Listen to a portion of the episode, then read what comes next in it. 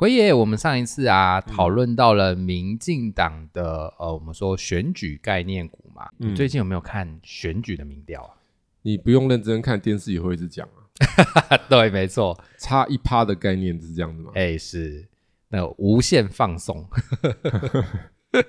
所以呢，你觉得我们的民调准吗？其实哈，民调说准也准，说不准也不准。怎么说？对于有参加民调族群当然准嘛，嗯，但是如果没有参加的呢，哎，那就不准了哦。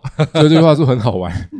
对啊，因为你不会所有的族群都会接到这个电话，或是他愿意去接这个电话嘛？有人就是不愿意接嘛，或是说他根本就拒接嘛。譬如说三十几岁以下的人，多数在这些商业往来或是跟朋友联络、亲友联络的时候，他都用这些社交软体嘛，对不对？对他，也不会一直接电话啦，所以他一看到电话来的时候，都会觉得怎么样？是不是有人要推销？嗯，多数都是这样，有没有？。对然后你如果去下载那个 app 嘛，，Who called？对，就是那个，然后下载之后，它是不是显示说这是什么什么什么什么什么什么的？哎啊，如果什么都没显示的，通常就是诈骗集团。对对，多数是这样，是都是怪怪的比较多。对，然后所以很多人就会形成说，可能电话就懒得这样，不接了。就懒得接了，嗯因为真的重要的，他一定会发讯息给你嘛，或是留语音嘛。哎，是，对，所以就变成说，这样的民调说准也准，说不准也不准。所以如果是一趴以内的情况，它当然就是会有蛮大的变数。但其实对于这样来讲，反而在股市里就好玩啦。是为什么？叫做各家有机会，但是人人没把握。哦所以股票就要怎么样？就是大家一起来。哦，一起玩哎，是吗？对对对对啊，就大家一起来啊，是不是就有这种机会了？所以我们之前是不是谈了那个民进党？对，今天我们就可以来谈谈谈什么？国民党还有民众党。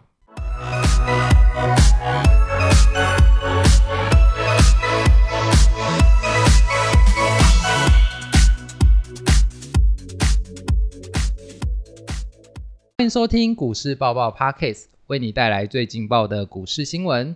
在这里，我们会分享我们的观点，并聊聊最近的消息。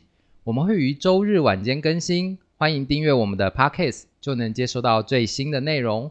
或到 FB 上面搜寻“长宇投资”，上面会有近期的盘面解析哦。我们的 YouTube 频道“股市百宝箱”也会于每周一或周二定期更新实战分析影片。大家好，我是威廉。大家好，我是奎爷。奎爷，我们上次提到了民进党嘛，对不对？那我们今天就来讲讲，先讲讲国民党好了。嗯，国民党的部分呢，我们说蓝营概念股的部分，我这边呢有稍微整理了一下，嗯，也就是我们上次有提到的资产营建，还有旅游观光是以及五 G。没有错。讲到国民党啊，我们说它的党产的部分呢，嗯，是非常的丰富的，而且它涵盖的事业也蛮广的。比如说像是我们有提到金融嘛，哈、嗯，那还有什么证券啊、保险啊，哦，我们说的一些传统产业，石化、瓦斯、水泥啊，或者说像银建啊、钢铁啊这一些，他们都有涉略的。嗯，所以呢，如果我们今天要来谈国民党，是不是要从很多方面下去谈啊？奎爷，其实呢，早期是什么党国一家嘛，嗯，所以当然党国一家的时候，很多就是国营事业就跟党是连在一起。是那这个连在一起之后，后面会在落地之后又生根、生根、生根、生根，就一直开枝散叶出去嘛。它可能主要的控股到次要的这些转投资事业涵盖当然就很广了。那你说真的要去了解到那么清楚，也不是那么容易。但是以我们一般大家比较熟知的跟蓝营比较相关的产业，大概就是三个方向嘛。第一个就是我们上次有提到的银建资产，是，然后再来就是什么观光，因为早期蓝营那个政策就是什么陆客自由行，哦，对，然后我们对外观光是有什么免签，是其实其实实是从那个马总统执政的时候就开始了嘛，和跟一些国家开始做免签的动作啊。。对，因为就那时候我们的两岸的政治比较稳定嘛，因为国民党比较轻中嘛，对岸不会动不动喊话喊话喊话喊话喊话，所以那时候政府就鼓励大家怎么样，大陆人可以来台湾玩嘛，哎，然后我们台湾人也可以出去玩嘛，或者去大陆玩嘛，对不对？鼓励这样子，所以是不是还有两岸直飞是等等等的什么？小三通，对呀、，小三通、大三通什么什么的，是都会从那时候来，所以观光旅游是一个概念股。然后再来就是这个五 G，因为早期这边蓝营也是对于这个五 G 的这个发展是蛮投入的一些政策方向是这样子。然后以这些来讲的话，我们有一些观察股啦，譬如说比较蓝色色彩的引建资产股，譬如说这个二五四八的华固建设，然后二五零一的国建，国建就是国泰建设哦，是，然后还有二五二四的金城，这些都比较偏蓝银一些些。那我们也可以来看一下这些银建股的资料。我们先从二五四八的华固来做一下观察哈。华固经过我们简单的做一个观察，我们平均上涨几率最高的是第一季，是的，然后点数也是，第一季，所以哎，也是一个第一季概念股。这其实可能跟那个入账有关系。哦，因为银建嘛，年底容易入比较多账之后，什么时候会有财报？第一季啊，第一季季底啊，三月底之前公告年报嘛，所以刚好夹带的这个年报公告出来好的时候拉高，就冲了不是出货，啊，出货，怎么会是冲了呢？拉高出货嘛，是的，对啊，怎么会是冲呢？然后我们再来看一个二五零一国建，国建的部分可以发现大同小异，也是第一集，也是第一集有没有？同样一招，因为也是什么引荐股，是。我们再看看二五二四的金城建设，金城建设呢，它比较不一样一点，通常它的上涨几率比较高是第四季，点数比较高的话是第一季，哎，是的，所以其实点数最高也是什么？第一季也是第一季，所以说嗯。银建股很多好像都是第一季表现比较好，所以难怪它也被选入为选举概念股的重点观察之一。嗯，对，那我们可以再看一下下一个族群，下一个族群就是我们有提到的观光旅游啊，观光旅游一想就想到什么雄狮啊、凤凰，凤凰，啊，还有什么台湾高铁嘛，对对对，这一类的，所以我们来看一下这个二七三一的雄狮旅游，这个大家应该很认识啦，就是我们台湾很大家的旅行社嘛。雄狮的部分呢，它的平均上涨点数就明显的不同，它是第二季，因为它就是标准的暑假，概念股，没有错，所以第二季是不是在反映暑假？然后再来的话，就是第四一季就是上课，但是最好的还是在什么？第二季。在，第二季，所以就嗯发现说这个股票在今年其前面涨得很厉害啦，嗯。啊，现在当然就会比较没有什么机会，时机不对啦。嗯，那我们再看看他的好朋友五七零六的凤凰，五七零六凤凰其实差不多，平均上涨点数最高的也是第二季，第二季的情况。所以以观光股来讲，多数好像都是第二季比较好，所以大家可以发现观光股要什么时候切入？诶一末是的，对，就是三四月那边去切入，去抓一个暑假的商机，可能会是比较好的机会。那我们再看看还有什么族群，就是我们的五 G 啊，五 G 就是什么五三八八中磊啦，六二八五奇迹啦，六二七四台药，这些都是比较有蓝银色彩的。那我们来看一下五三八八中磊，中磊的部分呢，平均上涨。几率最高的其实是第四季，但是点数最高是什么？第一季是第一季，也就是说嗯它四一的表现会是比较好的，比较好的对，四跟一，然后表现比较低迷是第三季，所以理论上来讲，它切入点比较适合是什么？第三三季季切入可能会比较好。那我们再看看另外一家，就是我们的六二八五的起基哦，这个名字取得很特别，你知道吗？非常的好，对，因为这个起基就让人家想到那个诶宫庙的什么哎，起基，是是是，对，那个 key 档。是有发了发了，对，有时候会 key 笑这样。我们看起基，它是平均上点数最高是哦第一季，几率的话也是第一季算偏高的，所以第一季的表现比较好，所以它的卖点会靠近什么？第一季的情况。那我们再看看还有的就是我们的六二七四的台药，那台药的部分我们来检查一下啦。平均上几率其实没有差很多，嗯最高的是第一季，但是略高而已。但是点数最高很明显是第一季第一季，所以大家可以发现哦，我们做了以往这些有去同整季涨跌资讯的个股，你可以发现多数是不是都是四一表现比较好？是的，哎所以台股很容易有什么行情？红包行情。拿红包的时候是怎么样？是不是恭喜发财？是红包拿来对。所以股票要怎么恭喜发财？红包拿来，过年前股票有赚钱就要干嘛？收啊！是的红包是不是给它收下来，安心过年嘛？啊，过完年新的一年开始再做什么？布局再，做新的布局嘛？嗯，奎爷，嗯，那我们说民众党概念股呢？民众党概念股其实现在最鲜明的就是那公主概念股嘛。公主对，是那前阵子被调侃那个 Johnny Walker，哦，有没有对对对对对对啊，因为是吴家公主嘛，星光公主，所以想知道跟什么有关？星光企业咯。哎，星光集团啊，其实星光集团上网大家都可以 Google 一下，有一些相关的公司，一四零九新签星光纺签，一四一九新纺星光纺织，二八八八星光金，九九二五的星光保全，二八五零的星光产物保险公司新产，是然后还有我们这个大台北，那这一些其实都是跟星光集团有关系。其实最重要，我觉得要先看什么？看妈妈。哦，妈妈就是什么星光金金，对，我们先看一下星光金哈，星光金它的资料显示的如何呢？星光金的部分平均上涨点数最高的是第四季，几率最高也是什么？第四季第四季。那我们来深入的观察一下，我们看看星光金的近况到底表现的如何。其实筹码结构不错哦，嗯，然后我们看一下股价位阶是比较偏低的，是的，偏谷底区。如果用本益比来看，目前不能计算，因为本益比它现在亏钱。但如果从本净比来看的话，它现在大概是零点六一，属于历史比较低的位阶区。所以筹码的情况跟股价位阶算是什么？还不错。那如果观察一下法人买卖超，因为金控股多数都是外资嘛，我们看一下外资过去这一年有没有认真的琢磨。其实还好，嗯，因为从今年的八月以来，就是买买卖卖，反而是略卖的情况。所以这个民众党概念股如果要发酵的话，目前看起来几率好像怎样？偏低耶，因为可能跟民调有关系啦。啊，因为原来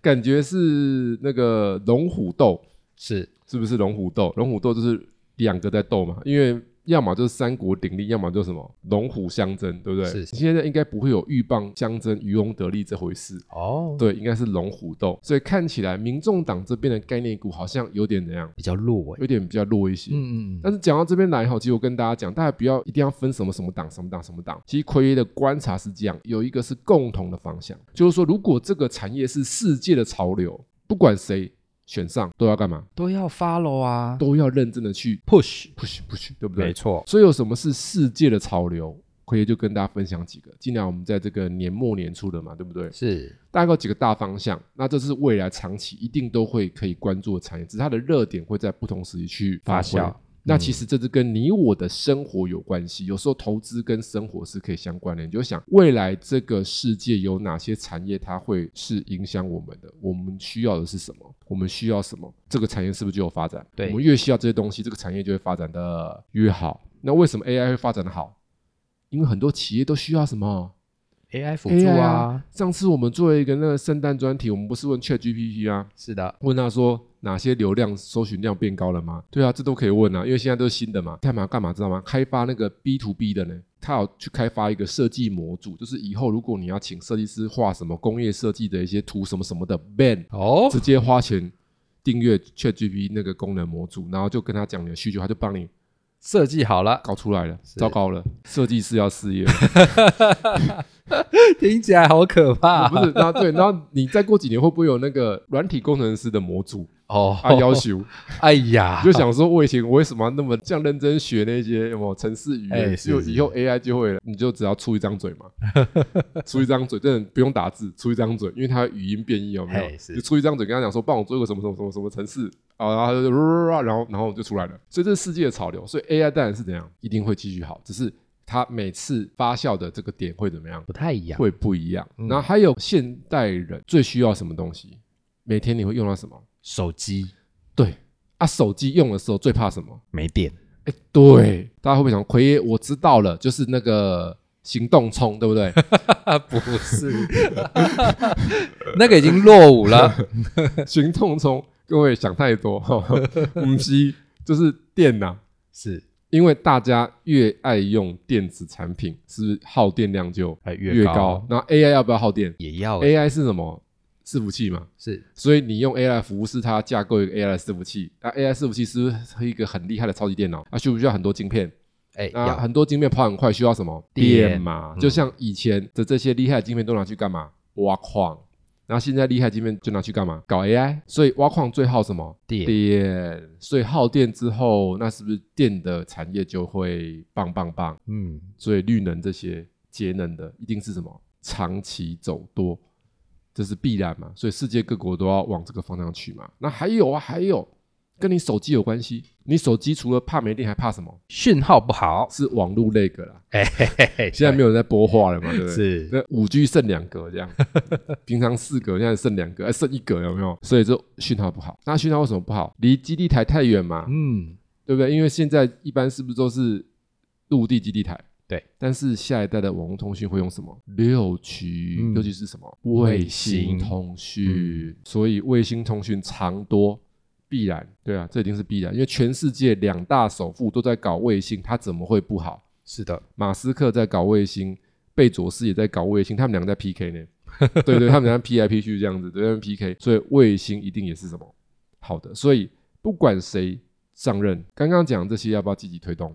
哎，都要哦，还有一个，节能减碳这讲了也是哦电，啊，对，还有一样东西，电动车，对，电动车嘛。所以其实我跟大家讲，台湾接下来的执政者，如果他够聪明的话，他应该要加大力度的去给这些发展电动车相关产业链的公司给予优惠，政策上的激励。为什么？这是我们台湾汽车工业的突破的机会。就想一下一件事情：为什么大陆的电动车现在成为全球出口最大的国家？突破啦、以往都是美国、北美的汽车是输到世界各国，然后日本的输出，然后还有欧洲的输出，对不对？所以，我们台湾是不是很多除了国产车以外，是不是一堆进口车？日本来的、欧洲来的、美国来的，对不对？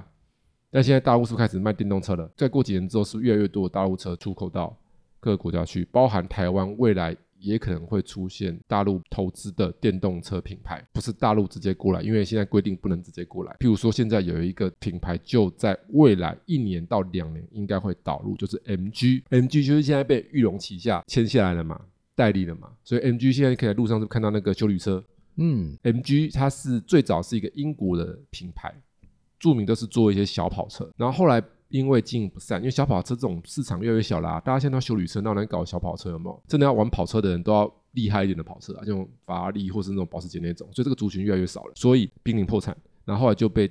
中国大陆的企业怎么样收购了？就跟莲花，现在你看到那个 Lotus 什么英国的那个哎品牌，莲花也是做小跑车，所以意思就是说做小跑车都挂了。对，因为小跑车就是它价位是很尴尬的价位，就是它要是那种三百多万以下的，但是这个区块的收入的人反而要买跑车的人不多，买两三百万的跑车的人是少，但是如果你要买五百到一千万的跑车的人是多的，所以这个。区块就不见了，因为要买现在大家两三百万一定是买修理车啦，所以你看那路上保时捷修理车是卖很好，嗯，因为都两百多、三百多万、四百万嘛。那回来，所以它被收购了。所以 MG 现在其实是它的母企业是什么？路资啊。但是它可以怎么样？它虽然大陆输出，它可以在其他国家生产，哎，可以啊，然后再输往台湾来。所以未来有可能会导入全电的 MG 的这些轿车或是修理车，那是不是对台湾产业出现了一个什么新冲击？是的。所以这时候是不是我们应该要趁机硬起来？那奎爷是不是有什么样的机会呢？当然是有啦，有人早就站在那边等好好了啊。哎呦，对，规章厚厚啊，因为丢了很多钱呐、还没有大赚，但是未来应该是会大赚的啊、因为那家公司叫什么？红海啊。他说我早就料到了啊、我搞了个 M I H 啊，是的。所以，接下来只要这一个政府积极的推动电动车，台湾的电动车企业发展，跟 M I H 相关的供应链，包含 M I H 本身的这个红海，就会开始哎，有起来喽。不要小看，因为汽车的产业的产值是很大的，本来就是船产里面产值数一数二大的，它如果再结合上了电子业里面，是不是就更大了？哎，那台湾最厉害就是电子啦，所以未来这个车电、电动车相关的股票，只要这个政策上有积极的去 push 的话，应该就会带来一个新的产业的成长的大力道。因为执政的如果聪明了，应该要用力推这边啊。你就想嘛，为什么大陆现在可以在电动车上面感觉速度比美国、欧洲还快？美国现在已经输了呢，美国基本上已经是输了，日本也是在那边盯而已，因为 Toyota 嘛一直在搞油电嘛，嗯，然后他搞什么氢能源嘛，没有用啊，氢能源绝对不会，到时候不会路上看到很多啦，就是一个话题。然后美国车厂是已经输了啦，所以你去看一下美国车厂的价钱都很低，他们有认真推出 EV，但是美国人就不会做 EV 嘛？为什么叫美国人不会做 EV 哈？因为美国人不知道全世界人要什么车啦，美国人有自己的 quick car 嘛，就自己的喜欢的风格。有看过美国那种家庭一般都开什么车？货卡，货卡嘛，嗯，载东西嘛，因为自己有车库嘛。美国卖的很好的是货卡，还有什么小车？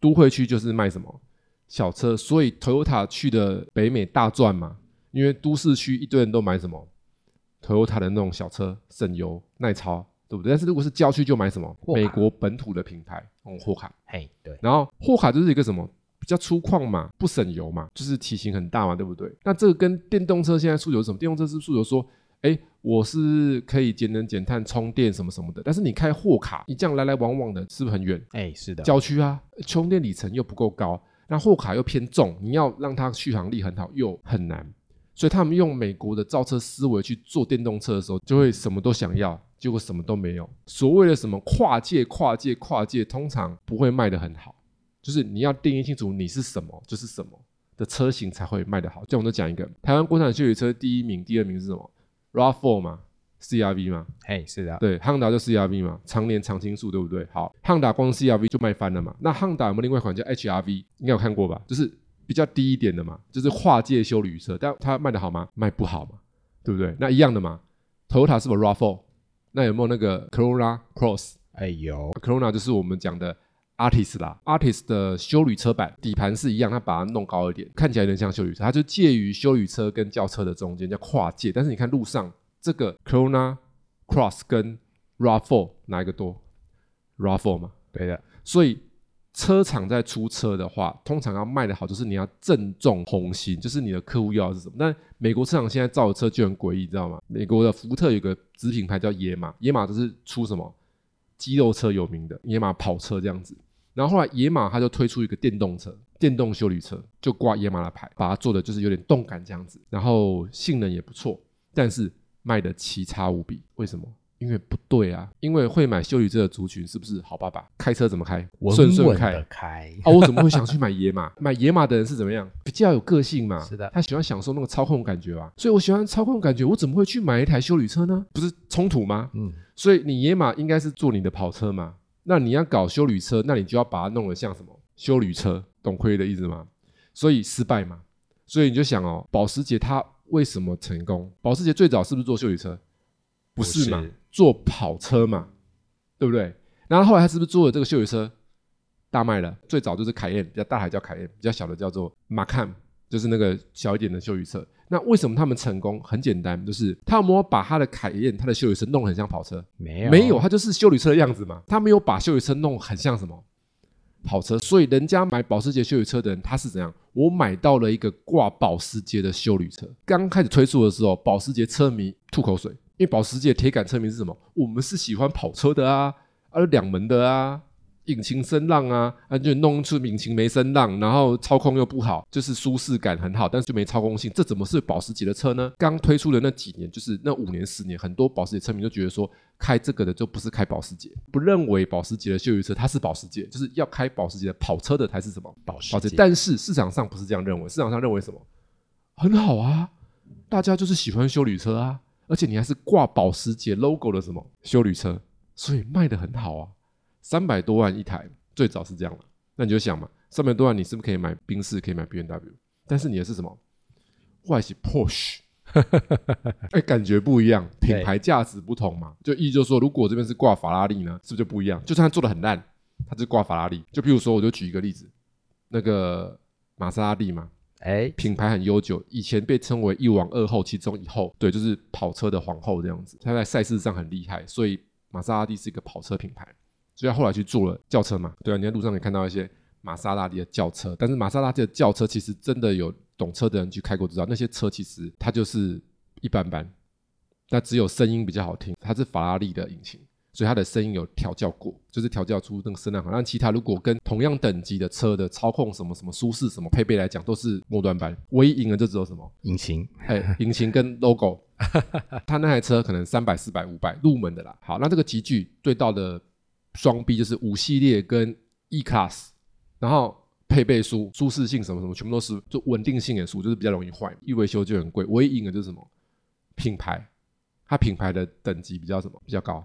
所以他买的族群就是觉得这个品牌还不错的，嗯所以车厂它的那个定位是蛮重要的。会为什么要跟大家聊这么多车子的东西？我一直认为台湾现在红海集团现在做的 M H，是我觉得认为是成功的，它应该是会成功的。为什么？因为它的重点是什么？我打造这个低价的什么电动车平台，这就对了嘛？这是不是大家的菜？是啊，因为你想要买电动车族群，你就思考一下，未来会想要买电动车族群是什么样族群？很有钱的人吗？资产比较雄厚的人吗？应该不会是，因为资产雄厚的人，他们买车会在意什么？logo 啦，对，双 B 是基本嘛，不然厉害一点就保时捷嘛，啊，不然再往上去就是那种劳斯莱斯嘛、宾利嘛，然后法拉利嘛，那种跑车，像兰博基尼这些嘛，所以资产比较雄厚的人，他们在意的是品牌，而且这种高贵的车是厉害在哪里？厉害在汽车的工艺，所以如果高贵的车去搞电动车之后，它的那个展现工艺的地方就会下滑，也还是有不得不低头啦。因为劳斯莱斯现在有开始做电动车啦。我的看法是不会卖很好啦。我就讲一个故事给大家听就好了，是已经发生的事实，就是哈雷是不是美国知名机车品牌？很多人喜欢哈雷嘛，招牌就是什么？它的引擎声跟人家不一样，会这样哒哒哒哒哒哒，它有个那个哒哒哒哒哒的声音。对，然后哈雷的摩托车有很多人喜欢骑，就是喜欢哈雷就喜欢哈雷，就美式的。然后哈雷它为了应应时代的潮流，它在之前推出了电动的。摩托车卖的奇烂无比，被哈雷车迷唾弃。为什么？这就不哈啦，那个引擎声它没有啦，见了，只剩那个马达运转的电磁声。电磁不是那个电池，磁啦，磁力的磁。因为马达运转会有个电磁声，GoGo 的声音变成在你的重机上面，我突然觉得怪怪的，有有？怪怪的嘛？那个重机应该是吹下去就是这种重机的引擎。重机它的迷人之处在哪里？其实多数骑重机的人并不是一定要骑很快。呃，我之前有分享过，我有买台重机，其实很多骑重机的他其实在享受那个什么引擎声那种骑起来感觉，因为重机车比较重嘛，骑起来会比较稳，不会像骑那种一二五或一百，很像古代人为什么有人会骑马？自由奔放感觉，对，它会比骑那种。一二五那些会更有稳定感，那种摩托车如果风一大，你会觉得你像你像这样有没有会飘？所以你看哦，那种很爱骑车的人都喜欢骑很大台的，很爱骑重机都骑很大台是为什么？比较稳啊，超稳。嗯，他那个两百多公斤、三百公斤的那个摩托车一骑上去，就哇，那个超稳的有没有？那个过弯什么什么很稳。像汉道出一款叫 Go Win，它那里面还有冷气，对，还有荧幕什么什么的。重机界的那个头等舱后座还有靠背，对，后面的人也坐得很舒服，这样就是让去旅行用的，这样一台。车子两三百公斤倒下去就很难浮起，但是就基本上不能倒。还有倒档，你要用脚撸很难撸了，车太重，倒档打倒档，你可以让它这样退回来。所以我的看法，M H 应该成功，因为它就是打造什么中低价的电动车。所以你看，现在已经有人成功了，谁成功了？Kia，现在路上全世界不是很多 Kia 吗？对，比亚迪不是成功了吗？未来也成功了。现在大陆很多车厂是不是都卖了？它就是供哪里？电动中低价。对。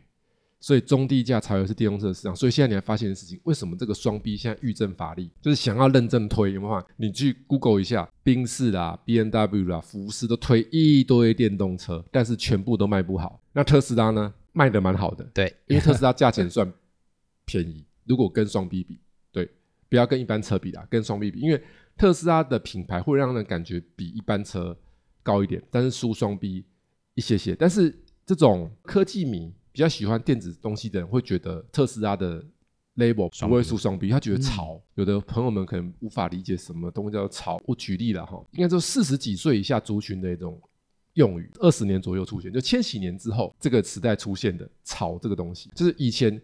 早期我们所谓的什么哦，东西很好，这是不是品牌很厉害？包包 LV 嘛很厉害，然后 GUCCI 很厉害，什么爱马仕很厉害，对不对？这种什么法拉利很厉害，这种就是属于正常来讲我们大牌。但是后来是会有个什么东西是潮牌？对，潮牌是怎么出来的？是偶像明星代言的，或是身上穿的很好。威廉古安懂，就是名人带起来的就是潮，是。所以它是不是本身品牌就很很有历史很高的地地位？不是。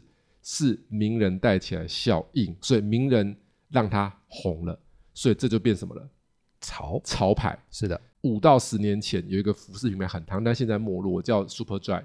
啊，Superdry 就因为有很多欧美的名人穿嘛，那阵子有没有？所以 Superdry 是不是就很夯上去？所以你现在发现有一个品牌刚好替代了这个品牌以往的位置。One Boy 吗？不是不是不是，那 North Face。啊，North Face 是不是有这种感觉？很像有没有？对，都做那种风衣有没有？对。所以你现在发现那个 Superdry 已经掉下来了，但是 North Face 反而怎样上去？那为什么会上去？就是有一定有名人效应啊，因为这品牌很聪明啊，他会去找名人代言啊，然后请名人要怎样哎，穿自己穿啊？所以有些名人也很厉害啊，像那贝克汉自己搞自己品牌啊，贝克汉的眼镜一只的可能都要快一万块啊。你要想一万块很贵呢，都是那种名牌眼镜才能卖到一万块。但贝克汉他说，因为我是贝克汉啊，我潮牌啊，对不？然后所以特斯拉它为什么变潮牌？因为马斯克嘛，嗯，马斯克就是个网络红人嘛，所以他他把他的特斯拉是变成说一个潮牌的感觉。这个时代就是这种消费有分的什么传统型的高级跟什么潮流的热的，譬如说鞋子也有啊，像什么潮鞋有没有？就无法理解一双运动鞋为什么要几万块，一般人可能就无法理解。对，就像辉爷以前早期我讲过我的故事嘛，我在最年轻的时候做过那个鞋的买卖嘛，嘿有时候就是对 Jordan 鞋嘛，一双几千块，那了不起最贵最贵贵贵到一万多就紧绷了。现在不是的，现在一双鞋可以五万八万，吓死人！就是因为它什么限量，我限量什么一百双、两百双或五百双什么什么的，然后就炒的好高。然后就炒的好高。对，就是这种。所以今天跟大家谈的有一点多一点，其实从这边去做一些什么推导。有时候你不一定要选说，一定是哪边好，它是个大方向好的话，那都会有一些投资的机会，大家可以自己去观察参考一下。好，感谢奎爷今天与我们分享的这些资讯。如果有其他生活理财相关的内容想要了解的，哎，欢迎到 Apple Podcast 或 Mr. Box 上面留言，参考我们资讯栏里面的联络方式，与我们一起讨论。那最后呢，如果喜欢我们频道内容的朋友们，记得按下订阅以及分享。我们下次再见，拜拜。